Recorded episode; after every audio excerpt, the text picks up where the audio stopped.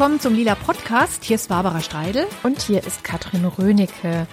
Und wir haben ein kleines Update gerade zur letzten Sendung. Da ging es ja um die ganze Geschichte um den Paragraphen 219a, das Verbot für Werbung für Abtreibung.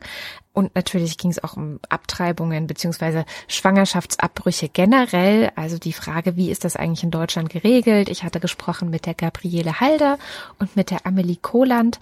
Und die beiden hatten ja auch angesprochen, dass da gerade in Berlin ein Verfahren gegen zwei Ärztinnen stattfindet. Die sind jetzt tatsächlich letzten Freitag verurteilt worden. Und zwar Bettina Gaber war die eine, Verena Weyer war die andere.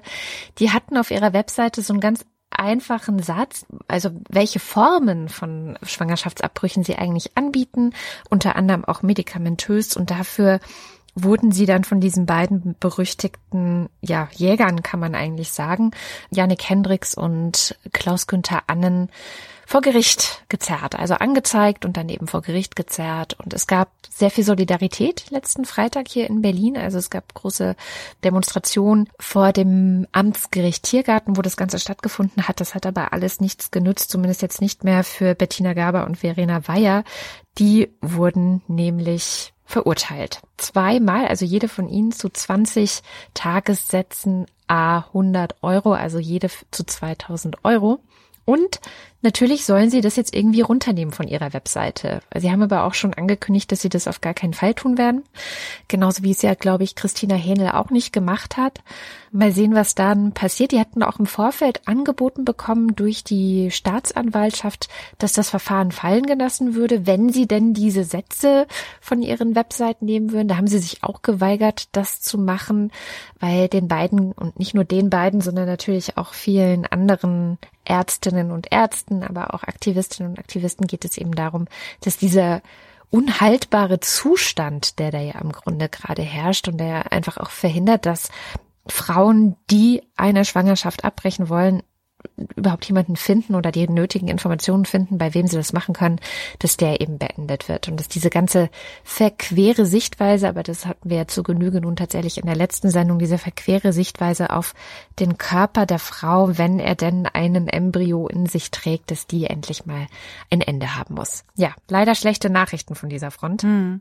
Und einmal mehr bestätigt sich auch, dass diese merkwürdige also Gesetzesänderung ist ja irgendwie das falsche Wort. Kompromiss, Reform, ich weiß nicht, also es war wirklich sehr, ja, genau, sehr, sehr schiefe Angelegenheit. Ja, dass, dass die das Problem ja vielleicht anpacken wollte, aber nicht lösen konnte. Es hat sich eigentlich nichts geändert und das kann man an diesem Urteil wieder einmal mehr ähm, sehen. Als ich die Nachricht ähm, ähm gelesen habe, hatte ich gerade, das mag jetzt ein merkwürdiger Zusammenhang sein, aber ich hatte gerade die Folge von Glow angeschaut. Glow. In der ähm, Seriensendung letztes Jahr um Weihnachten rum hat Susanne Klingner die Serie Glow über Gorgeous Ladies of Wrestling mhm. empfohlen. Und ich habe mir zuerst gesagt, hä, was soll ich mir da anschauen? Wrestling Ladies. Hab's mir aber jetzt doch angefangen angeschaut bin totaler Fan. Also thumbs up, Susanne. Du hast mir wieder eine tolle Serie empfohlen. Genau. Und da gibt es eine Episode, in der eine der Hauptprotagonistinnen einen Schwangerschaftsabbruch machen mhm. lässt.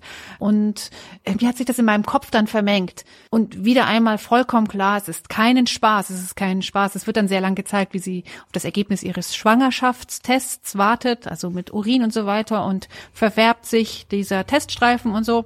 Mhm. Und wie ihr dann auch sehr schnell klar wird, sie sagt das dann auch, it's the wrong child, äh, was daran liegt, dass es die Schwangerschaft nach einem One-Night-Stand mit dem Ehemann ihrer Partnerin aus der Wrestling-Gruppe und eigentlich ihrer Freundin entsteht. Also auf jeden Fall wird das impliziert, dass das deswegen das wrong child ist. Ähm, und dass vollkommen klar ist, sie kann dieses Kind nicht zur Welt kriegen. Und es wird dann auch gezeigt, wie sie halt in ein Krankenhaus geht, wird dann gefragt, sind Sie sich sicher, haben Sie keine andere Möglichkeit, haben Sie alles durchgesprochen und so weiter. Und jetzt werden sie betäubt und sie sitzt auf diesem Stuhl. Und das ist, also obwohl die Geschichte der Wrestling Ladies jetzt nicht so wirklich an mich herangekommen ist, ist diese Situation ganz nah an mich herangekommen. Und wie gesagt, das hat sich dann total vermengt mit diesem Urteil gegen die Werbung, ist ja auch irgendwie schon wie das falsche Wort, dieser beiden Ärztinnen, Bettina ja. Gaber und Verena Weyer. Ja, Werbung ist tatsächlich auch schon so dieses, ja, die, die schreiben halt dahin, was sie tun, was bei jeder anderen Behandlungsmethode, egal worum es geht, bei Ärzten völlig normal ist. Und aber in dem Fall hier eben so eine völlig verquere Sicht darauf ist. Und es ist ja tatsächlich auch ein Paragraph, also dieser 219a, der noch aus der Nazi-Zeit stammt, ja, als dann die Nazis unbedingt verhindern wollten, dass weiße Frauen, also es ging natürlich nur um weiße deutsche Frauen, also arische Frauen, durften nicht mehr abtreiben unter Strafe, sogar nicht abtreiben, die Ärzte eben diese Werbung nicht machen, sogenannte Werbung, weil es ging eben darum, das deutsche Volk soll nicht schrumpfen und natürlich war auch Krieg, also man brauchte auch den Nachwuchs. Kanonenfutter, um mal ein unschönes Wort hinzuzufügen. Mm, wohingegen gleichzeitig andere Ethnizitäten gezwungen wurden abzutreiben. Also das ist auch immer so ein ja zweischneidiges Schwert, weil der Paragraph kommt aus einer Zeit, als das deutsche Leben, ja, das war das, was geschützt werden sollte, so die, das deutsche Volk. Und es ging nie darum, irgendwie besonders irgendwelches Leben zu schützen. Das war den Nazis natürlich in anderen Fällen herzlich egal. Und das trägt sich ja auch bis heute fort, finde ich. Es ist ganz offensichtlich, in dieser Debatte geht es eigentlich gar nicht um Lebensschutz, sondern es ist eigentlich irgendeine andere Debatte, die da geführt wird. Das sieht man zum Beispiel auch daran, es gab einen Kommentar unter der letzten Sendung, der mich dann auch schockiert hat. Und ich glaube, der Hörer, der den geschrieben hat, war auch schockiert. Und zwar hat äh, Gabriele Halder erzählt, dass es eben auch angrenzende Krankheitsbilder sozusagen gibt. Also zum Beispiel, das schreibt jetzt Henning, unser Kommentator, seine Frau hatte eine Eileiterschwangerschaft. Und es war nicht so ganz klar jetzt, ob das auch anders behandelt hätte werden können, als es ist. Bei seiner Frau, sie wurde halt irgendwie anscheinend ausgeschabt. Es ist gut gegangen, aber war sehr traumatisch. Und ich habe dann die Gabriele Halder nochmal gefragt, wie das denn ist bei einer Eileiterschwangerschaft, ob da ausgeschabt oder abgesaugt wird oder wie das, ja, ob das hätte verhindert werden können, wenn denn insgesamt in diesem Bereich mehr geforscht würde. Weil nämlich zum Beispiel die Pille, die zur Abtreibung auch genutzt werden kann, die wird überhaupt nicht weiter erforscht. Die könnte man auch in andere Bereiche einsetzen, wahrscheinlich, aber äh, dadurch, dass sie auch mit diesem Stigma versehen ist, sind alle Bereiche, die man damit auch behandeln könnte, gleichzeitig auch mit diesem Stigma versehen. Die Auswirkung auf Frauengesundheit ist riesig. Und Gabriele hat dann geantwortet, dass normalerweise eine Eileiterschwangerschaft durch eine Bauchspiegelung kuriert wird und dass man wahrscheinlich mit sehr großer Wahrscheinlichkeit der Frau tatsächlich die Operation hätte ersparen können. Hm. Also oh je. ja, also das fand ich auch noch mal richtig krass, so so ein plastisches Beispiel. Also es geht nicht darum, dass es irgendwem besser geht oder dass irgendein Leben geschützt wird, weil das passiert ja hier offenbar auch nicht, wenn gleichzeitig Frauengesundheit auf anderen Feldern auch darunter leidet. Naja, es hat ja dann, also ein letzter Satz noch dazu vom Lebensschutz. Es ist ja immer das quasi noch nicht geborene Leben, mhm. das den Vorrang hat und das Leben der Person, die gebiert, das ist ja an der Stelle einfach schon mal weniger wert, weil das haben wir schon sehr, sehr oft hier im Lila Podcast gesagt, aber ich sage es sehr gerne noch einmal und noch fünfmal hinterher. Es macht sich keine Frau leicht, eine mhm. Schwangerschaft abzubrechen. Das darf man einfach nicht vergessen. Das macht sich keine Frau leicht. Ja. Das habe ich nur zweimal gesagt. Ich würde gerne noch ein anderes Thema aufmachen, wo wir die Machtverhältnisse zwischen Frauen und Männern nochmal sehr schön sehen können, was fernab von der äh, Schwangerschaftsabbruchsdebatte stattfindet, aber gerade im Fernsehen ziemlich dicke zu sehen ist, und zwar die Frauenfußball-Weltmeisterschaft, die ja in Frankreich gerade stattfindet. Ich muss gestehen, ich habe eigentlich wenig Interesse an Fußball, das habe ich auch gerne immer hier wieder im Lila Podcast ich hoffe es, dass sie es schon mal zugegeben haben, dass jetzt nicht alle denken, was, die, die ist doch immer so eine Sportskanone gewesen. Äh, nee, hat mich eigentlich nie so wirklich interessiert. Ich habe mich dann immer bei großen Ereignissen breitschlagen lassen, äh, mitzuschauen, aber eigentlich juckt's mich null und ich habe auch keine Fußballsöhne und keinen Fußballmann zum Glück. Mhm. Und ich habe auch schon erzählt, ich war ja äh, mit meinem großen Bruder immer nur der Torpfosten, wenn er Fußball gespielt hat. So, also so viel meine äh, Fußballsozialisierung. Aber bei der Frauenfußball-Weltmeisterschaft habe ich dann im Vorfeld doch schon Interesse dran gehabt, einfach weil es natürlich auch hier auf meine feministische Agenda sehr gut passt.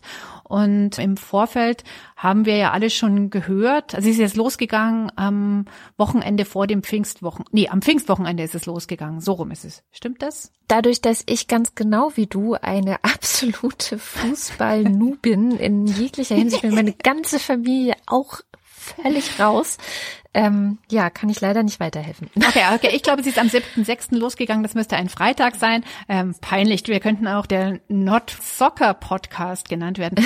Auf jeden Fall ähm, ist sie vor allem deswegen mir auch sehr um die Füße gegangen, weil es in Sachen Kohle, die ja im Sportbereich ein wichtiges Thema ist, ähm, wahnsinnig viel Ungerechtigkeiten gibt. Also bei der Fußballweltmeisterschaft der Herren letztens in Russland gab es für das gewinnende Team 400 Millionen US-Dollar. Das wurde halt dann gleichmäßig verteilt.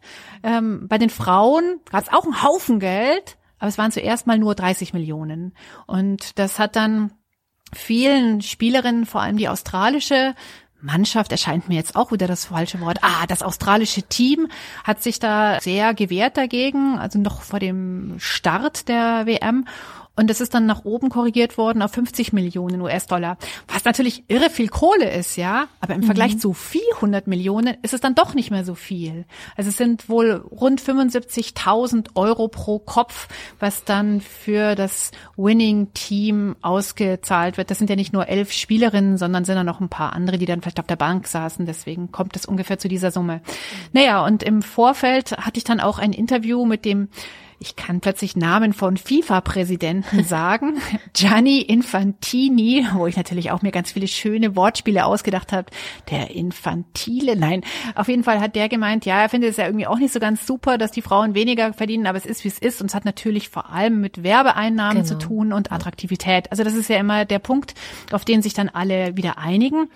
Und diese Diskussion über die Kohle, die wird ja nicht nur im Fußball geführt, sondern die wird ja in den anderen Sportarten auch geführt. Also zum Beispiel im Tennis ist es so, nur bei den vier Grand Slam Turnieren kriegen Frauen und Männer dasselbe Preisgeld. Bei allen anderen ist es nicht so. Und da gibt's ja dann auch immer wieder Stimmen von Tennisstars, die meinen, na ja, die Frauen spielen halt auch einfach nicht so super.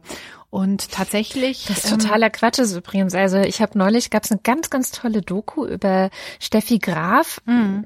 wo man auch gesehen hat, wie krass die gespielt hat. Also die hat ja wirklich, ich bin überhaupt kein Tennisprofi oder so, aber dann doch genug in den 90ern sozialisiert, so als Kind und Jugendliche, dass das war einfach damals das große Ding. Und Steffi Graf war ja auch so die große, tolle Tennisspielerin. Und also wenn die wirklich in irgendeinem Spiel, und ich glaube heute mit Angelique Kerber, wird der ist es ja auch nicht anders also das ist wirklich, das halte ich für eines der dümmsten Argumente in dieser ganzen Debatte. Ja, aber das kommt dann immer wieder. Das Argument kommt immer wieder und es wird natürlich dann dieser Rattenschwanz, der an dem Frauen sind, nicht so gut. Also ob das jetzt im Tennis ist oder im Fußball oder in irgendeiner anderen Sportart, kannst du immer sagen, die werden nicht so viel gefördert. Das geht ja ganz, ganz jung geht's los. Mhm. Sie werden nicht so viel gefördert. Sie haben nicht so gute Personen, die sie trainieren und ähm, sie haben nicht so viel Kohle, was reingepumpt wird, damit sie viel Zeit haben, um zu trainieren.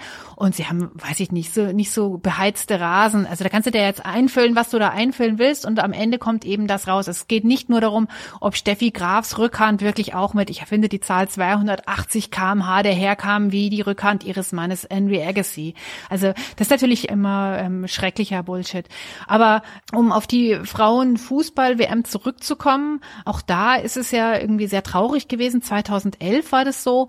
Da mhm. war das ja echt so ein Jubelzug. Plötzlich gab es Frauenfußball. Also ich habe vorhin den ja nicht wahrnehmen können. Also ich bin ja eh schon so ein Fußball-Noob, aber ich habe ihn deswegen halt vor allem auch nicht wahrgenommen, weil er nicht medial existiert hat. Mhm, und genau. seitdem ist er dann plötzlich doch in die Welt meiner Medienwahrnehmung gekommen. Und natürlich ist das auch schön. Und ich bin jetzt vergangene Woche in Ferien in einem Haus in Irland gewesen und wir haben relativ viel von den Spielen auch angeschaut absurderweise mit gälischem Kommentar. Also ich habe kein Wort verstanden, was ich aber dann eigentlich noch viel toller fand, weil ich einfach den Spielerinnen zuschauen konnte. Und ich fand, es war, also jetzt nicht bei jedem Spiel, aber es waren ganz viele tolle Spiele. Also zum Beispiel, dass die USA da zehn Tore reingelocht hat, das sah super aus. Oder so ein Eigentor, einfach auch mal eine Frau zu sehen, die sowas macht und aber trotzdem weitermacht und so.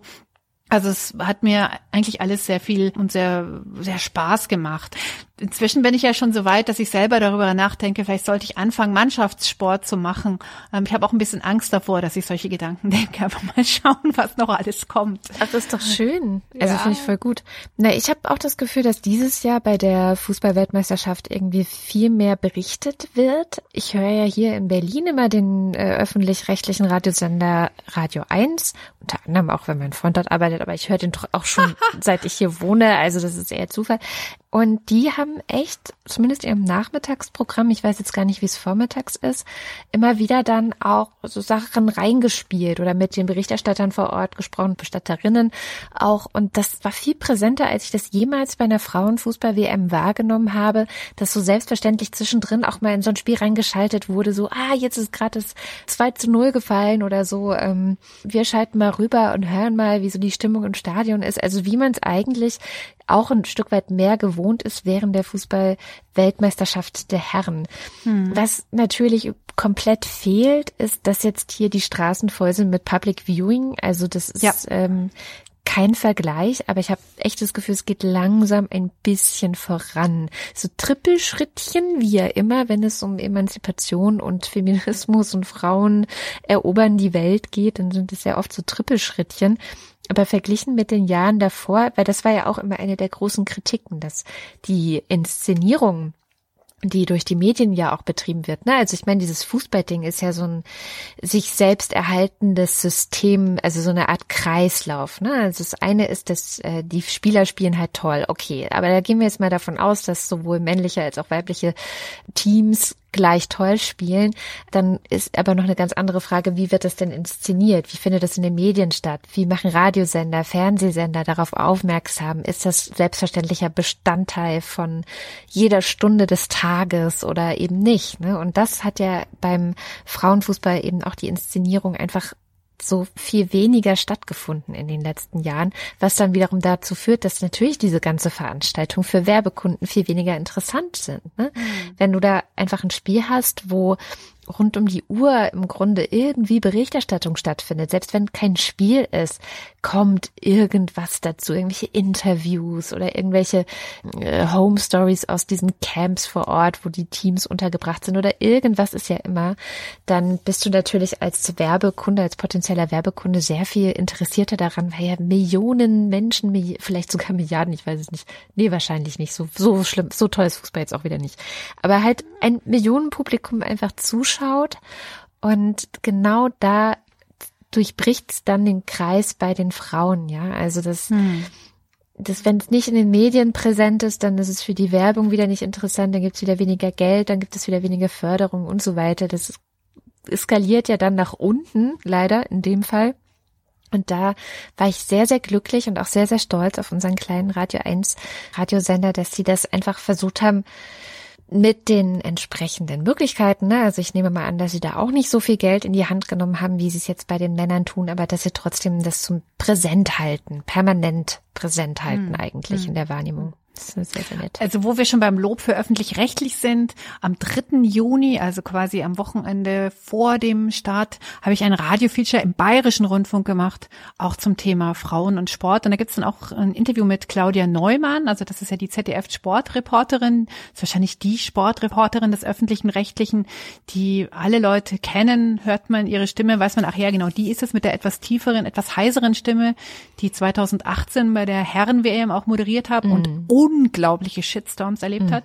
Die hat dann zum Beispiel auch erzählt, dass das Schwierige auch ist, gerade weil nicht so viel Aufmerksamkeit bei einem Frauenfußballspiel ist, also jetzt mal unabhängig davon, was da auf dem Spielfeld passiert, ja. Es gibt ja auf jedem Spielfeld gibt's mal so eine Durststrecke. Ja, der eine, ja. der eine fällt hin, hält sich's Bein, irgendwelche Sanitäter kommen, ja, also es passiert nichts. Du kannst nicht sagen, und jetzt ist gerade XY passiert oder so, sondern du musst irgendwie so überbrücken. Und sie meint, dass es halt dann bei den Frauenspielen schon vorkommen kann, dass das Stadion so leer ist, dass du quasi die Kirchturmohr schlagen hörst, also die, die, die Glocke läuten hörst vom Nachbarort, ja.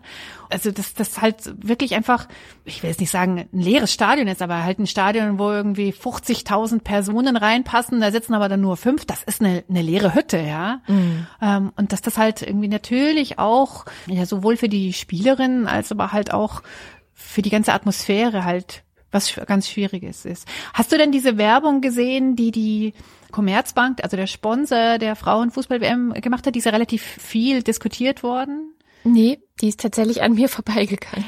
Ich war da eben mit diesem Feature beschäftigt, deswegen habe ich sie natürlich auch gesehen. Also das ist eine Werbung, wo die Spielerinnen halt sagen, niemand kennt uns, aber wir sind trotzdem gut, ja. Hey, ähm, wir sind da, ja. Und das stimmt natürlich. Also ich glaube, die meisten Menschen in Deutschland wissen, wer Manuel Neuer ist, ja, also der Torwart der Nationalherren elf, aber niemand weiß, wer Almut Schuld ist. Das ist die Torwärtin, die ist aber auch gut, ja, also die ja. hat auch sehr viele Tore gehalten.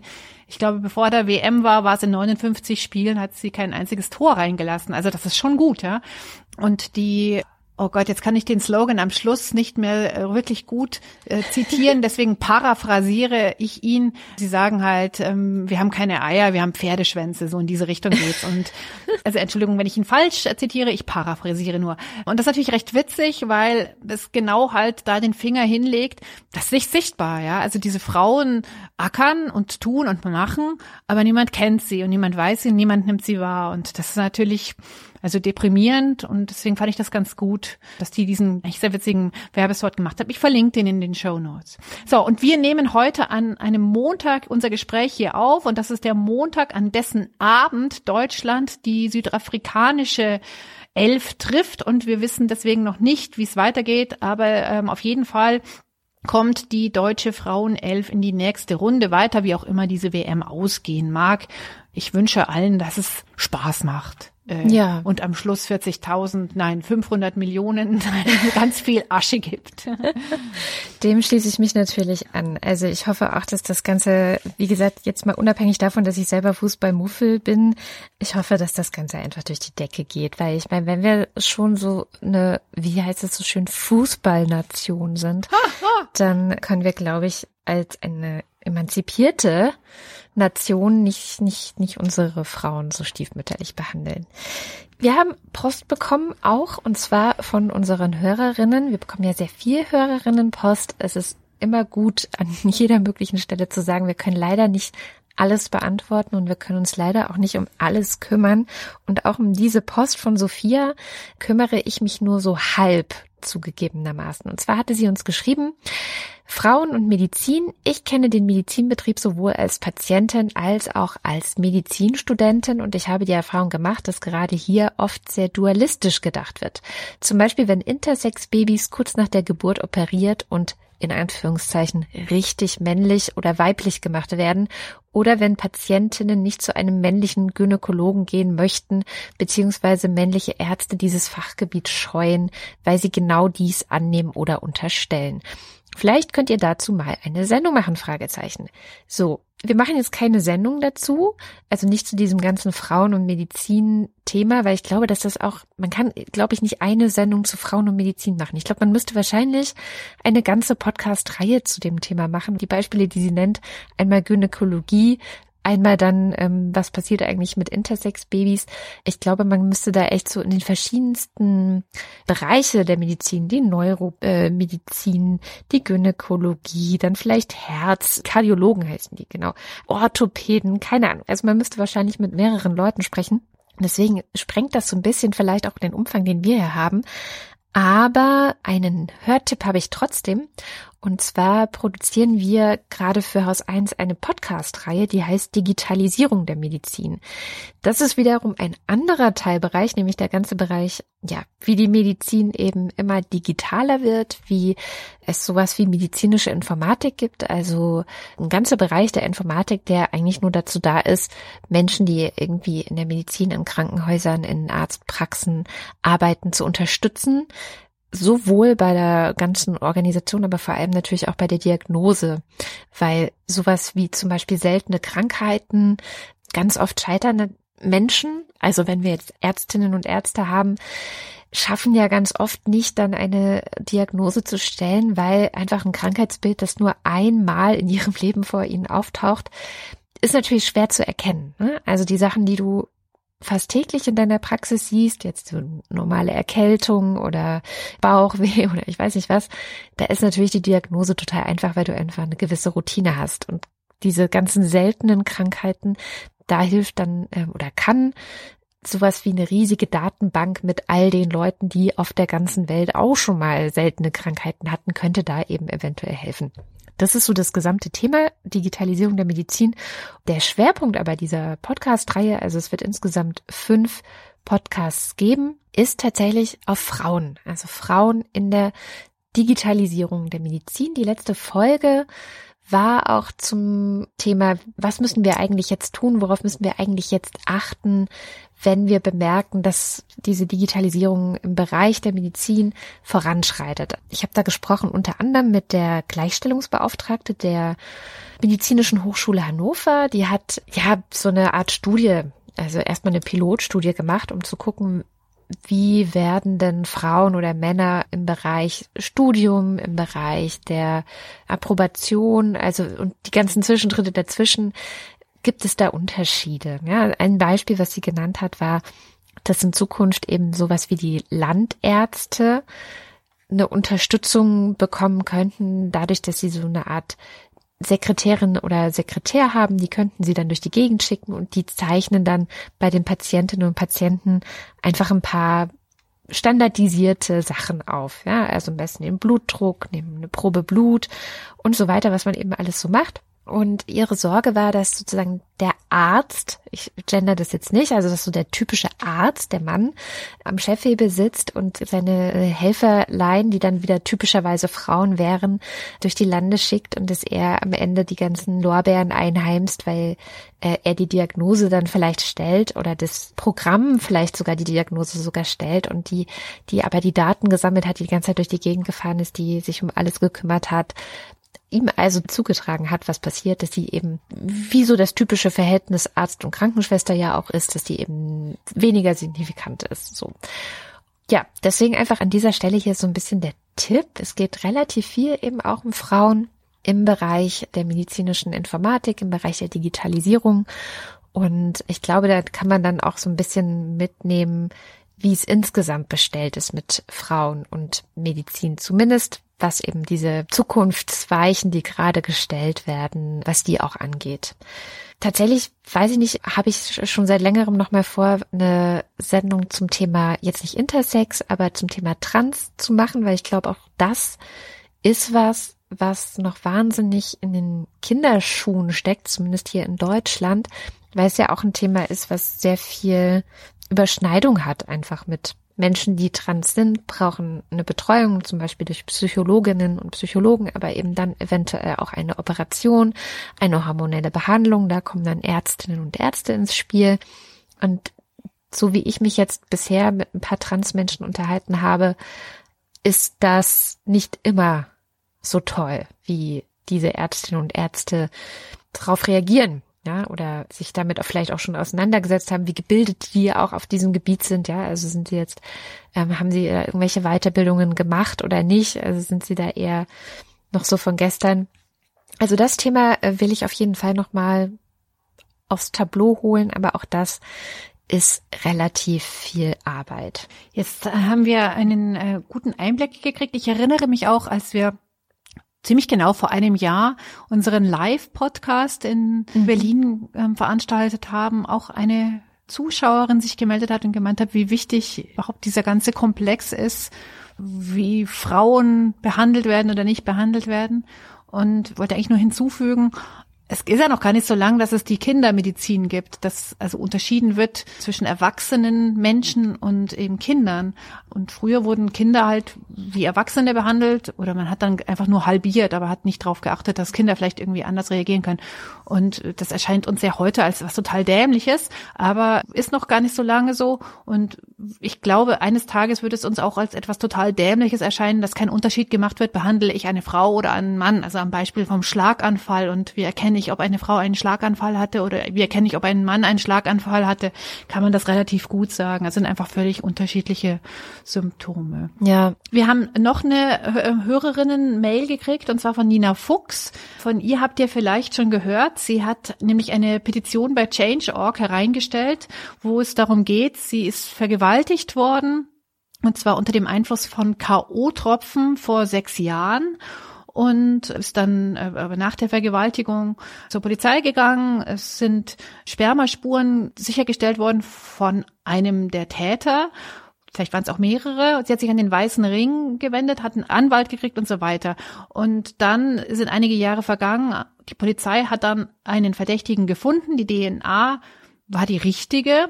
Trotzdem ist das Verfahren aber eingestellt worden und die Begründung der Staatsanwältin war, äh, Nina Fuchs könne sich aufgrund der K.O.-Tropfen an längere zeitliche Abschnitte der Tatnacht nicht erinnern und deshalb gäbe es keine Chance auf eine Verurteilung. Und das hat ihr nicht geschmeckt, dieses Urteil.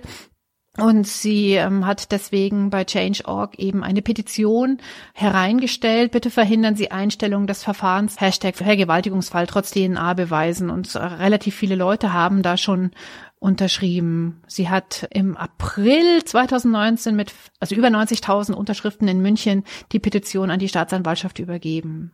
Genau, und sie hat noch nicht weiter aufgegeben, also die Petition kann man immer noch unterschreiben. Ihr nächstes Ziel sind 150.000 Menschen und sie hat sich eben an uns gewandt, auch mit der Bitte, ihre Nachricht oder ihr, ihr Anliegen zu verbreiten. Ich glaube, das ist tatsächlich ein Fall, wo es nicht nur um Nina geht, was ja schon wichtig genug ist, also dass sie auch Gerechtigkeit bekommt, weil hier auch ganz klar ist, also sie hat eben diese DNA und der Fall ist, wenn man sich das durchliest, nicht wirklich nachvollziehbar, warum das eingestellt worden ist. Und genau so kann es eben auch jeder anderen Frau theoretisch in Deutschland offensichtlich gehen, weil, das wissen wir ja leider immer wieder aus diesen ganzen Fällen, Frauen eben auch gerne mal nicht geglaubt wird, wenn sie eine Vergewaltigung überhaupt zur Anzeige bringen, was ja viele Frauen schon gar nicht erst tun, eben weil sie Angst davor haben, dass sie dann, äh, sei es jetzt von so einer Staatsanwältin oder sei es eben von Polizistinnen, schikaniert werden. Die Nina hat auch in ihrer Change.org-Petition ein kleines Video hochgeladen, wo sie eben darum bittet, sie zu unterstützen und das habe ich hier mal als kurzen Einspieler mitgebracht.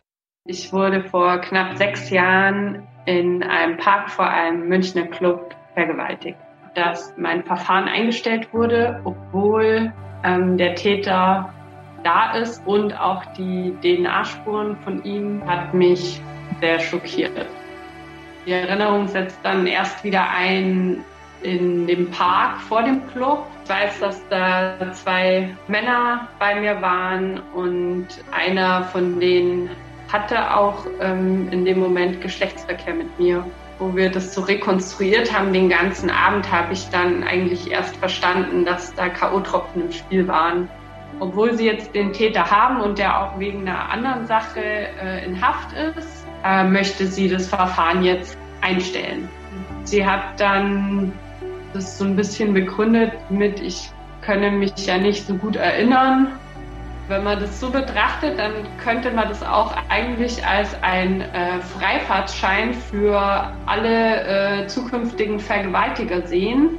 Man sorgt dafür, dass das Opfer ähm, sich nicht erinnert und dann wird das äh, Verfahren eingestellt. Sehr geehrter Herr Generalstaatsanwalt Röttle, ich bitte Sie, dass Sie diese Einstellungsverfügung aufheben dass ich äh, die Chance auf ein Gerichtsverfahren bekomme, wo ein Richter darüber entscheiden kann, ob der Täter verurteilt wird oder nicht. Also sie sagte gerade, wenn man es so betrachtet, könnte man es auch als Freifahrtschein für alle zukünftigen Vergewaltiger verstehen. Man müsse ja nur dafür sorgen, dass das Opfer sich nicht erinnert und dann wird das Verfahren eingestellt. Hm. Also ich erinnere mich an ein hm, Gespräch, kann es sein? Auf jeden Fall erinnere ich mich daran, dass Alice Schwarzer einmal gesagt hat, dass sie alle Frauen, die Opfer einer Vergewaltigung wurden, warten sollen, bis sich die Gesetzeslage wirklich ändert und nicht anzeigen, weil wenn das Verfahren eingestellt wird, wird es nicht mehr wieder aufgemacht oder wenn es abgewiesen wird, hast du halt einfach verloren mhm. und einfach zu warten, weil es doch eine gewisse Zeit dauert, bis Vergewaltigung verjährt ist und so weiter. Ich weiß eben nicht mehr, ob ich, ob sie das zu mir gesagt hat, in dem einen Mal, in dem ich mich mit ihr unterhalten habe, oder ob ich sie halt ähm, das habe sagen hören. Und das fand ich damals total krass und total falsch, weil dieses Abwarten und quasi es in der Schublade behalten und dann noch einmal neu durchleben und aufarbeiten erschien mir als irgendwie das Schrecklichste und Falscheste. Ich kann es heute vielleicht ein bisschen besser nachvollziehen angesichts einer solchen Geschichte wie die von Nina Fuchs. Aber weiß immer noch nicht, ob das die richtige Art und Weise ist, mit sowas umzugehen.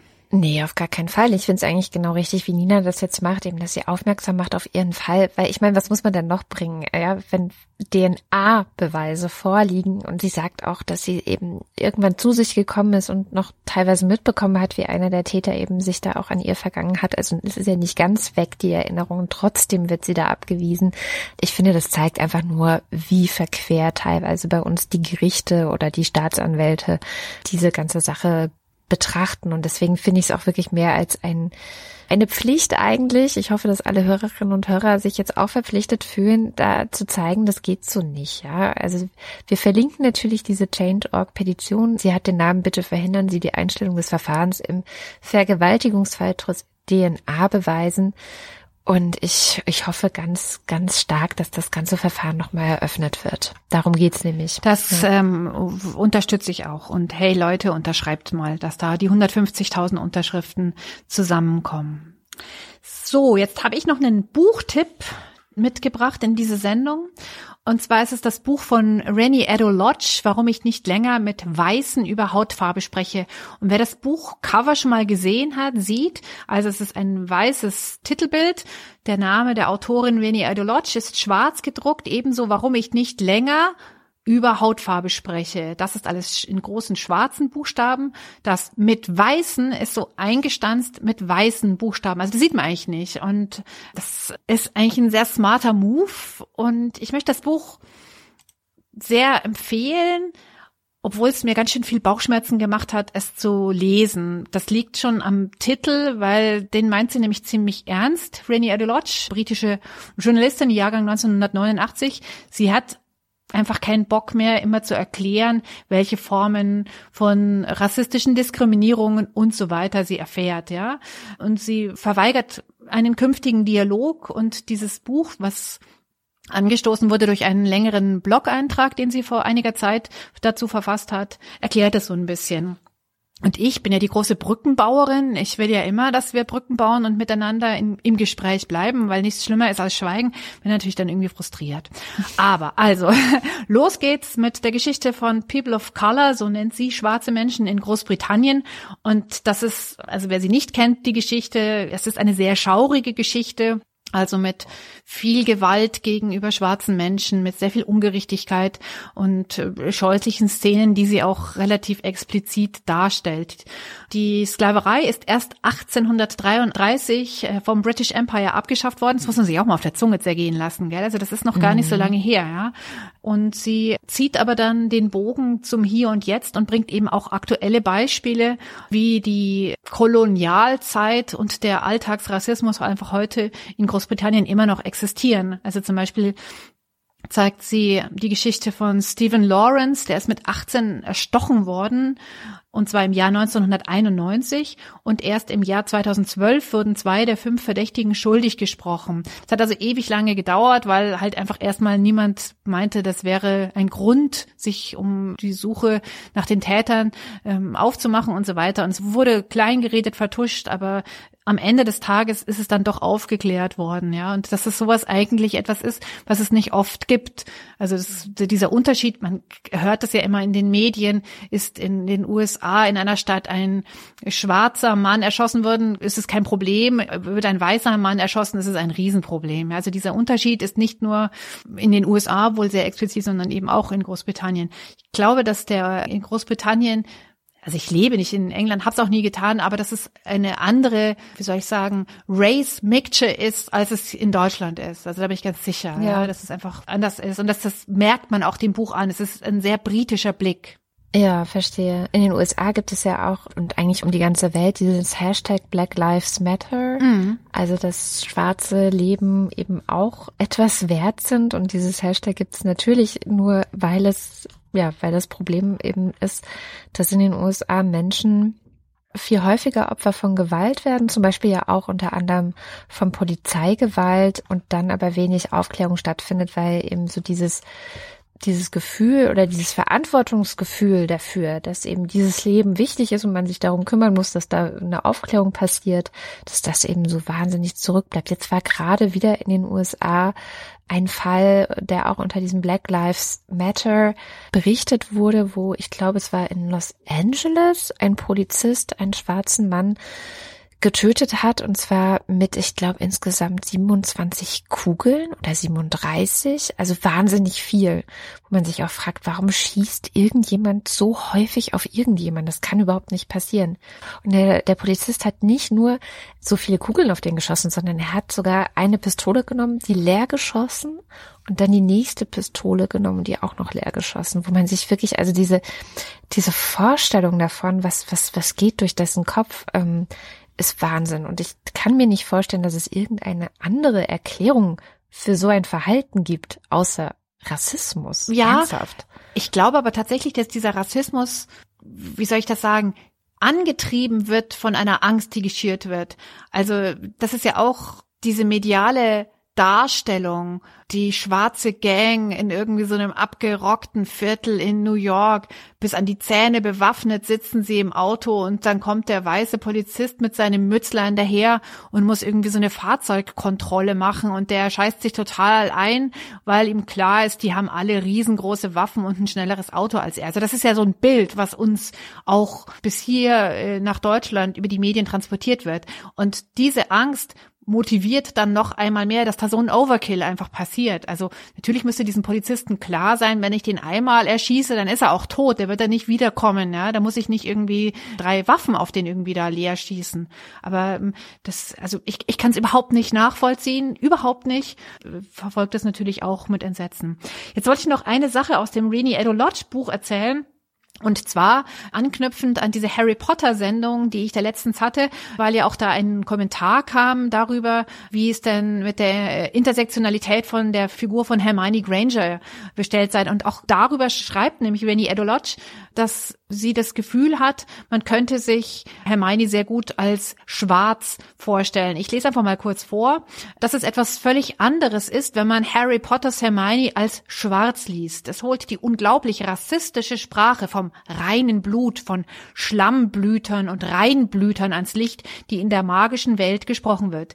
Diese Terminologie könne aus Nazi-Deutschland oder Apartheid-Südafrika stammen. Hermiones Eltern waren schließlich Muggel, also nicht Weltwesen. Und auf diese Weise haben Staaten und Wissenschaftler Hautfarbe kategorisiert und Rassismus geschürt, als ob Abstammung ansteckend wäre und über Blut verbreitet würde. Also das ist, finde ich, ein sehr, sehr spannender Aspekt, den sie in diesem Buch schreibt.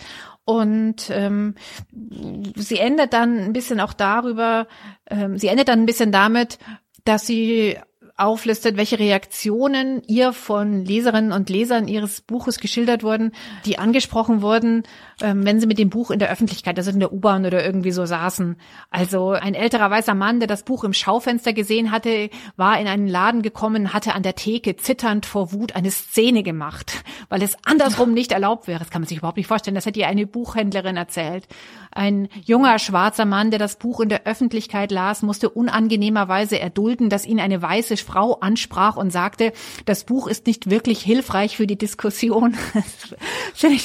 also wir lachen jetzt, ist natürlich nicht lustig, aber es ist nee, großartig. Aber es ist großartig. Es ist schon eine gewisse Ironie. Also, weil ich meine, genau darum geht's ja. Und dann reagieren die Menschen wieder genauso. Hm. Also kann ich empfehlen, Veni Edo Lodge, warum ich nicht länger mit Weißen über Hautfarbe spreche. Im Original kann man es natürlich auch lesen, da heißt es, Why I'm no longer talking to white people about race. Sehr schön, ja. Ich habe es auch auf meiner Zu-Lesen-Liste. Und sag mal, Barbara, du bist doch nächste Woche auch wieder mit dem Lila Podcast dran. Worum geht's denn nächste Woche? Das passt natürlich jetzt hier sehr gut. Tatsächlich geht es nächste Woche auch um den schwarzen Feminismus. Ich habe mit Natasha A. Kelly gesprochen. Die ist Autorin, Wissenschaftlerin und Aktivistin. Ja, sie ist schwarz und ähm, sie hat gerade eben ein Buch veröffentlicht, Schwarzer Feminismus. Und da rede ich mit ihr über Brücken bauen, über Grenzen überschreiten. Nächste Woche im Lila Podcast. Wunderbar. Ja, dann würde ich sagen, vielen herzlichen Dank, dass ihr bis hierher zugehört habt. Und wenn ihr unsere Arbeit unterstützen wollt, dann freuen wir uns sehr, denn das ist ja immer noch ein Hörerinnen und Hörer finanziertes Projekt hier. Schaut einfach mal vorbei auf lila-podcast.de. Dort findet ihr eigentlich alle Infos, die ihr braucht, um uns ein bisschen Geld zukommen zu lassen.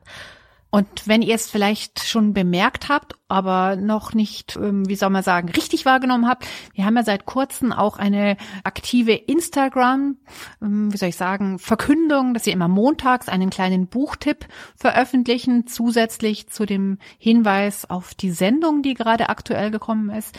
Wenn ihr da Lust habt, das zu empfehlen oder zu kommentieren oder uns Feedback zu gehen, macht das herzlich gerne.